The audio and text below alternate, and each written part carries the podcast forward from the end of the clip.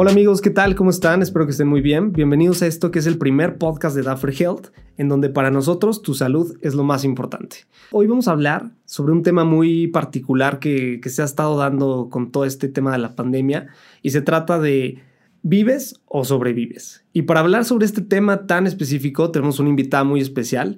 Ella es Cintia Esquivel, psicoterapeuta, especialista en la corriente Gestalt o Gestalt, que, es la pronunciación nada más, pero básicamente es lo mismo. ¿Cómo estás, Cintia? Muy bien, muchísimas gracias, Dante. Gracias por invitarme. Gracias, Dafer. No, hombre, nosotros encantados de tenerte aquí. Y justo, pues bueno, como te contaba, todo este tema de la pandemia ha, ha como marcado una línea muy delgada entre lo que es sobrevivir y vivir. ¿Tú, qué opinas al respecto? Yo te preguntaría a ti, ¿Tú sobrevives o vives en estos tiempos de pandemia? Híjoles, es una pregunta buenísima. No esperaba que me la regresaras así. Yo creo que ha sido un poquito de ambas, ¿no? Entre vivir y sobrevivir, porque vives, estás haciendo tu vida, intentas hacer lo que, lo que te gusta hacer, pero a la vez de repente, pues estás encerrado de alguna manera, ¿no? Estás como limitado. Pero yo creo que igual ya estaría mejor entender cuál, o sea, el concepto, la diferencia en sí entre uno y otro. Sí, yo creo que tenemos que empezar por ahí. Evidentemente, ha habido muchísimos cambios con lo de la pandemia en cuestión de, obviamente, de salud, pero también en la parte social. Todo esto va a estar repercutiendo en la parte física y emocional, ¿no? De las personas.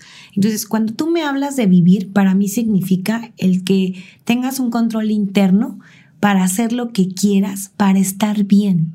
Es hacer lo que yo quiero para estar bien por ejemplo, ¿no? Es a lo mejor salirte de tu zona de confort siempre y cuando la parte interna la tengas gestionada, autocontrolada.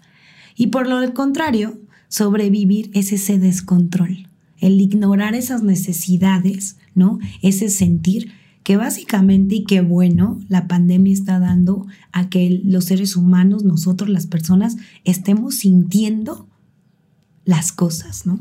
Y sobre todo hemos tenido tiempo para nosotros mismos, ¿no? Exactamente, ¿no? Entonces, si partimos que, y hablamos de la personalidad, pues bueno, el ser humano tiene diferentes dimensiones. La biológica, ¿no? En este caso, que tiene que ver con la parte física y corporal. La psicológica, que tiene que ver con la parte de las emociones, con la parte de los pensamientos, la mente, pero también la social. Entonces, ahora imagínate que nos tienen súper restringida la parte social. Y por otro lado también está tambaleando la parte de la salud física.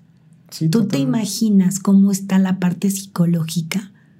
Ha de estar destrozada. La de las emociones, la de las sensaciones, ¿no? Claro, sí. Entonces, ahorita nos está llevando toda esta situación a sentir. Entonces, evidentemente hay un desbalance total porque no estamos satisfaciendo las otras necesidades que a veces parecieran estar en prioritarias la parte social y la parte de la salud física. Y hasta el último la parte emocional. Pero ¿qué te crees? Ahorita estamos al revés. Y sobre todo porque se habían convertido como en escapes mentales, ¿no? O sea, ya era como una rutina, digo, yo creo que en la mayoría de, de las personas que salías del trabajo un viernes o un sábado, y te ibas con tus amigos o hacías alguna actividad que al final era tu escape mental. Sí. Pero, pero ahora sin esos escapes mentales ahí hay como muchas, muchos cambios internos, ¿no? Sí, y desde las rutinas, ¿no? Realmente las rutinas cambiaron totalmente y de cierta forma el que nos cambien esa rutina y no saber qué hacer, es que desde ahí de qué hago, entonces lo más probable es que haya ese desajuste emocional y mental y que puede ahorita estar detonando trastornos psicológicos y psiquiátricos. Pero así. Sí. Totalmente. O sea, tú dices, no es que no está pasando esto, pero sí está pasando. Pero fíjate que no lo creas, yo sí considero que el ser humano tiene la capacidad de vivir, de hacer lo que quiere para estar bien, en lugar del el tiene que o el deber que. Y yo creo que es ahí donde tenemos que, que volver, que regresar. Y suena tan fácil decirlo, pero la realidad es de que, o sea, tú crees que, que realmente con, con, la rutina, con lo que implica tener un trabajo de repente que pueda ser así como ya ordinario o, pues sí, que ya es tu normalidad.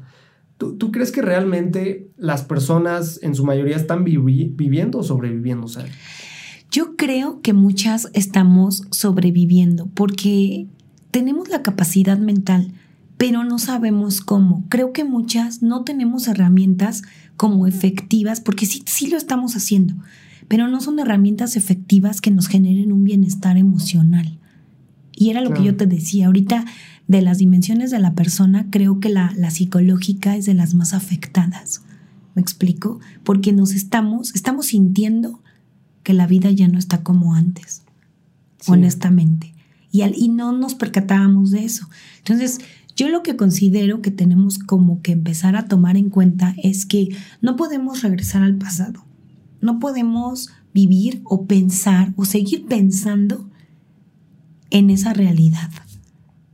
Y sí tenemos que ayudarle a nuestro cerebro a entrenarlo y a decirle, eso ya es algo pasado, ya no puede ser. ¿Por qué? Porque si yo tengo esa idea, esa fantasía, ¿no? ¿Qué hago? Empiezo a, producir emociones como temor, desesperación, irritabilidad, porque estoy fantaseando o queriendo un sueño que ya no puede ser posible. Y aparte es algo que no puedes controlar, ¿no? O sea, está totalmente fuera de tus manos y, y eso también genera un cierto estrés, ¿no? Estrés y también mucha desesperanza. Porque dices, es que yo tenía, es que yo hacía, es que yo esto, y estás como en el, en el pasado, en el pasado, en el pasado. Hay una doctora que se llama Lidia Pérez, ella hizo un webinar en el que habla de la, de la autoconfianza, ¿no? Que tiene que ver con tu éxito en esta nueva realidad. Y bueno, la autoconfianza es una de las competencias intrapersonales, era lo que yo te decía. Esta pandemia nos ha llevado a ver hacia adentro de nosotros porque el ambiente está totalmente hostil, todo es muy negativo. no te, no te, te motiva el ambiente. Entonces realmente lo que dice esta doctora es que tenemos que hablar de la autoconfianza. Y yo te repito, es una de las competencias intrapersonales. El autoconocimiento, la autoestima, la autoconfianza y la automotivación. Y eso antes era como más externo, se lo dejábamos al externo. Ay, pues me motiva a irme a, bailar, me motiva a irme al cine, ver la nueva película que va a salir, la nueva línea de ropa, están los descuentos, las baratas, todo, todo eso nos llena totalmente de una manera externa. O sea, buscábamos un estímulo fuera de nosotros y, esto ha llevado a que el estímulo ahora lo tengamos que, Exactamente. que potenciar internamente. ¿no? Entonces, a mí me llamó mucho la atención lo que decía esta doctora, porque dice, es que hay que hablar de la, de la autoconfianza, ¿no? ¿Y qué es la autoconfianza? O sea, ¿qué, ¿qué es eso? Entonces ella marca que es como una energía que te lleva a, de cierta manera, a entusiasmarte, a, a hacer las cosas. Entonces ella maneja como cuatro elementos importantes para que la gente empiece a generar en estos momentos de pandemia autoconfianza, credibilidad. Entonces la primera es la confiabilidad, ¿no?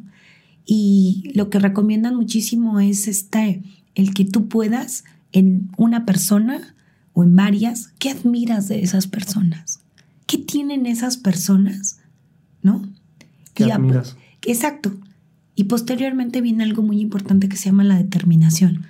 Porque tú empiezas a notar de, a lo mejor de, tu familia, de tu pareja, de tu jefe, hay algo en él que a ti te hace determinante para que tú puedas hacer las cosas. Claro, es algo así, es, es energía que dices, híjole, me dijo esto mi jefe o mi hermano o admiro esto que lo pudo lograr, ¿no? Dices, wow. Entonces ahí entra la parte de lo que es la determinación, ¿no? Y es justo algo que comentan muchos eh, mentores sobre el emprendimiento, que agarres un icono, agarres a alguien a seguir, porque vas construyendo tu propio significado de, éxito y, y, autorrealización, ¿no? Ajá, por supuesto. Y posteriormente que ya estás determinado para hacer algo que tú quieres, que sabes que te va a hacer bien, eso es bien importante, entra la parte de la valentía Sí, suena fácil, pero... Y la valentía es salirte de tu zona de confort, empezar a tomar riesgos. A nosotros nos sacaron, este virus nos sacó de la zona de confort, pero en un 2%. Sí, totalmente. Y te das cuenta, la gente tiene la resiliencia para poder estar saliendo sobre esto, ¿no?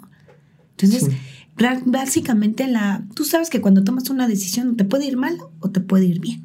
Sí, entonces, en la corriente Gestalt, una de las cosas importantes es básicamente esto, o sea, ¿Por qué no experimentas? Hasta que tú experimentes puedes juzgar. Sí puedes tener este pensamiento, me va a ir bien, me va a ir mal. Pero yo creo que te recomiendo que obviamente lo experimentes. Además, tienes, tenemos ahorita la oportunidad de elegir hacia dónde queremos ir.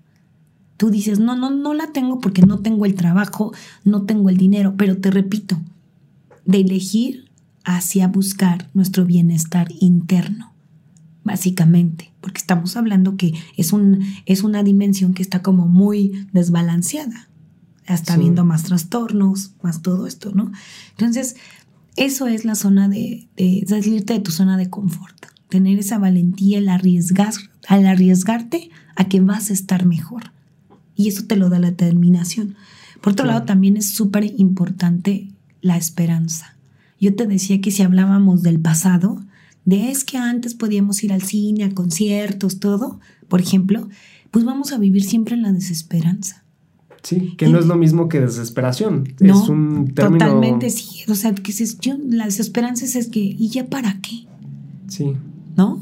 Entonces, de cierta manera, la esperanza surge de si yo estoy haciendo algo que me hace sentir bien, pues obviamente eso que te hace sentir bien lo vas a seguir y seguir haciendo y te va a generar gratitud, te va a generar alegría, te va a generar este, esperanza y también te va a generar amor. Y eso sube tu autoestima. Entonces, obviamente, cuando tú tienes esperanza, dices, ¿qué es lo que yo quiero realizar ahorita en estos tiempos de pandemia? ¿Qué es lo que yo quiero hacer? ¿No? Sí, claro, sí. Y es algo que no, no se ponen a pensar. Te preguntas, ¿qué necesitas? ¿Tú qué necesitas para estar bien contigo mismo ahorita? Suena tan fácil la pregunta, pero tan difícil de, responder, ¿no? O sea, cualquiera de repente diría, em, o sea, lo, más, yo creo que lo más mundano es pensar en cosas materiales que te hacen sentir bien, ¿no? Pero seguro que ahí debe de haber una descompensación entre que estás buscando ese, esa sensación de, un estímulo material para cubrir una necesidad. Sí, una motivación básica. extrínseca, ¿no? Algo externo, ¿no? Material. Pero aquí lo importante es desde volver a lo básico, es qué te hace feliz a ti, desde un olor, un sabor, eh, una vista, por ejemplo, una situación, un momento.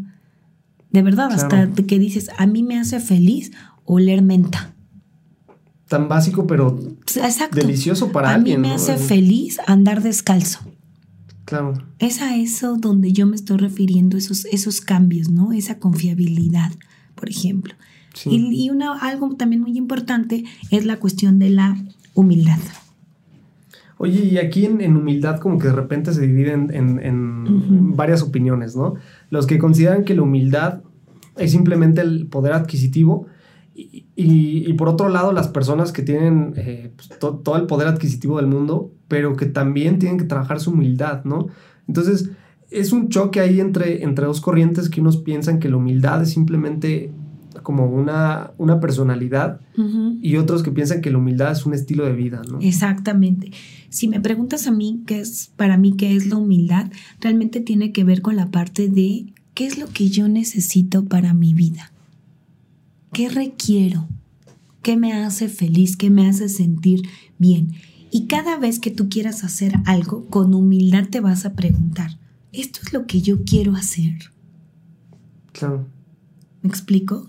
Tendríamos que tomar en cuenta estos cuatro elementos para llegar a esta parte de la autoconfianza, que yo creo que es lo que necesitamos ahorita en estos momentos de pandemia para vivir. Porque para sobrevivir está toda la parte externa, ¿no? O sea, estar eh, desesperados, corriendo, tratando de ganarle al tiempo que no lo podemos hacer. Y entonces, básicamente, el poder vivir es, me paro en mi realidad, en este momento que estoy, y qué puedo hacer yo que quiera para sentirme bien ahorita. Claro. Tomar agua, por ejemplo, estar charlando contigo, ¿no? Sí, eh, al final es algo que, o sea, enfocarte quizás en las cosas que sí puedas controlar, ¿no? Exacto. Y que disfrutes. Yo creo que esta pandemia nos ha llevado al ser humano a que disfrute. Pero si el ser humano no, no confía en sí mismo, no se valida, no es humilde con lo que realmente necesita como persona, ¿me explico? Entonces sí, va a tener estas situaciones de estoy sobreviviendo. Claro. No hay opción. Qué terrible es la vida ahorita. Y a lo mejor te pueden decir, bueno, debes de dar gracias a Dios de que estás, que no tienes, no estás enfermo. Ese es otra, algo muy importante para vivir en tiempos de pandemia, ser agradecidos. Tener, y juntarte con gente así. Eso es algo básico. Buscar situaciones, lugares, personas que te generen esa energía de gratitud, de alegría, que te hagan... Ahorita sí tenemos como esa elección. No es tanto de que tengo que ir al trabajo, me tengo que encontrar a tal... Pues ya ahorita afortunadamente en la, en la, en la computadora pues ni lo ves, ¿no? Sí, exacto. Y tú tienes la elección de decir, voy a casa de mi, de mi familia o de mi hermano porque quiero compartir con él algo. Tengo las ganas. Entonces yo es lo que puedo recomendar para vivir. Centrarte en lo básico, preguntarte a ti mismo qué quieres ahorita, ser determinante, buscar a alguien que te genere admiración y ser valiente. Es lo que te digo, ¿qué puede pasar? ¿Que salga mal o bien? Y es ahí donde también tenemos que cambiar una creencia. Un paradigma, ¿no? Exacto, el decir, el error no tiene por qué ser un fracaso. Claro. Al contrario, ahorita tenemos la posibilidad de equivocarnos millones de veces para poder entender nuestras emociones. Y, todo esto parte porque también desde chiquitos, desde, la infancia, siempre te caías y decían, no llores, no te sobes, sé fuerte. Y, claro que, en su momento lo, decían nuestros padres como para mejorar esta parte de, la fuerza, de, que no te dieras por vencido, pero, pero a la vez estaban como em, de alguna manera segmentando ese tipo de emociones como algo que no debes sentir o que debes de reprimir. Y ahorita ya no hay opción. Todas las personas lo estamos sintiendo, miedo, desesperación, irritabilidad, todo eso, angustia, por ejemplo. Y el que puedas vivir no significa eso que tú dices, no sentir. Al contrario, siente la emoción, experimenta cómo la vives en tu cuerpo, ¿no? Hasta no nos acá que le des como una super mega bienvenida, pero sí que la valides que digas, tienes razón, ahorita me estoy sintiendo desesperado porque está esta situación económica. Y está bien sentirlo, ¿no? Exacto. Eso es lo importante, el conocerte y decir, sí me está pasando esto. Sí estoy en un momento de melancolía o de tristeza. Sí creo que me está llevando el tren. Ya que lo, lo ya tienes esa conciencia, ahora sí empieza esta parte de determinación y decir, ¿y qué puedo hacer yo para sentirme bien. Porque estoy sintiéndome deprimido, o estoy sintiéndome ansioso, o tengo el estrés hasta acá. Pero si tú, como tú dices, este, no llores, no esto, no lo otro, híjole, tú mismo estás rechazando algo que no puedes quitarte porque lo estás sintiendo. Sí, reprimes emociones. Exacto, yo lo, lo que les recomiendo es que sintamos esas emociones negativas, que las experimentemos, y a partir de ahí poder decir cómo le hago para yo sentirme mejor aún teniendo esta emoción o que me esté predominando. Para mí eso sería como el vivir, el aceptar, el decir, tengo esto, lo siento así y qué puedo hacer yo para sentirme mejor. Con, e, aún con esta situación, es lo que te digo, estamos encerrados. ¿Qué haces tú en casa para sentirte mejor? Pues en casa de repente eh, intentas retomar algunos hobbies, ¿no? Eh, intentas eh, leer un libro, pero al final digo intentas, porque te has acostumbrado a que recibes esa, esa sensación de inmediatez con la tele, con una película, con el celular, con las redes sociales, y estás acostumbrada a la inmediatez que, que dejas de pensar qué te gusta hacer en tus tiempos libres, ¿no? Entonces es ahí en donde también entra esta otra parte que, que comentaba con algunos amigos, el condicionamiento, ¿no? El que te condicionas de, ya nada más que termine esto y lo hago, pero ahorita no, porque es pandemia, ¿no? Y ahí, ay, perdón que te interrumpa, pero ahí está siendo muy importante, nada más que termine, o sea, ¿te vas, vas a detener tu vida hasta que termine esto? No, yo creo que tienes que empezar a ver tu nueva vida, tu nueva forma de vivir, ¿no? Desde, desde ahorita, desde lo que estás haciendo. Porque si te vas a esperar tú mismo, te estás limitando a algo. Y entonces no avanzamos. Yo creo que debemos estar de cierta manera agradecidos con esta pandemia, si así lo quieres ver, de que nos está haciendo fijarnos en nosotros mismos desde adentro. Y que yo creo que la automotivación, la autoestima y todo eso viene totalmente desde adentro y no nos queda otra. Perfecto. No nos queda otra, ¿cómo ves? Pues yo, yo creo que tienes toda la razón y justo esta parte de la autoestima que también es un tema que, es extenso y que tiene como muchas vertientes. Igual estaría bueno dejarlo para otro, otro podcast en el que nos puedas platicar más a detalle sobre eso. Por supuesto, para tener autoconfianza y vivir en esta pandemia, tenemos que trabajar la autoestima. Porque se dice fácil, hay que tener autoestima, sí, pero quiérete mucho. ¿Cómo lo trabajas? ¿De dónde viene? ¿Cómo mejoras el que ya tienes? Porque, bueno, de ahí nacen todas las preguntas que, que alguien que no es experto en el tema pues de repente le recomiendo a un amigo, no, pues trabaja en ti, eh, haz ejercicio, ponte fuerte. Claro, y el amigo todo deprimido así, ¿cómo me pides que haga ejercicio si no puedo ni pararme, no? Exacto. Yo creo que tenemos que trabajar un poquito lo que es la aceptación de lo que nos está pasando. Y yo creo que a partir de ahí, te juro, se nos abren muchas puertas. porque tenemos la capacidad, sí la tenemos. Perfecto, pues ya queremos escuchar ese, ese podcast, ¿no? Pero lo dejaremos por lo pronto para la siguiente ocasión. Perfecto. Eh, yo te agradezco mucho por todo lo que nos compartiste hoy. Yo creo que es muy valioso para toda la gente que nos está escuchando.